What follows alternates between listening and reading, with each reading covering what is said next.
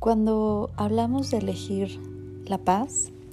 pensamos que es algo que nos va a costar demasiado sacrificio o nos va a costar tal vez dejar nuestra razón a un lado y cederle a los demás o al otro el poder. Pero quiero invitarte esta vez a que reflexionemos un poquito en que cuando tú eliges tu paz por encima de todo, estás eligiéndote a ti por encima de todo. Y a ti me refiero a elevar tu conciencia por encima del campo de batalla, apartarte un poco de la situación en la que te estés enfrentando como con cierta tensión o con cierto miedo, incluso ansiedad.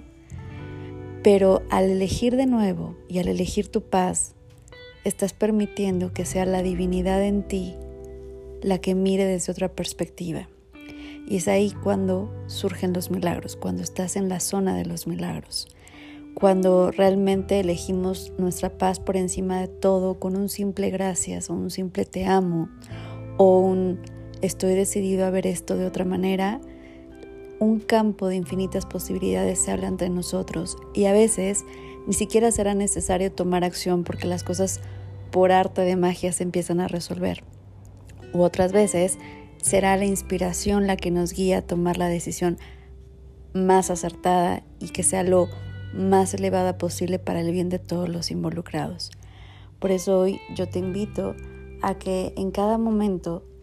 tratemos de callar al ego y tratemos siempre de elegir nuestra paz por encima de todo.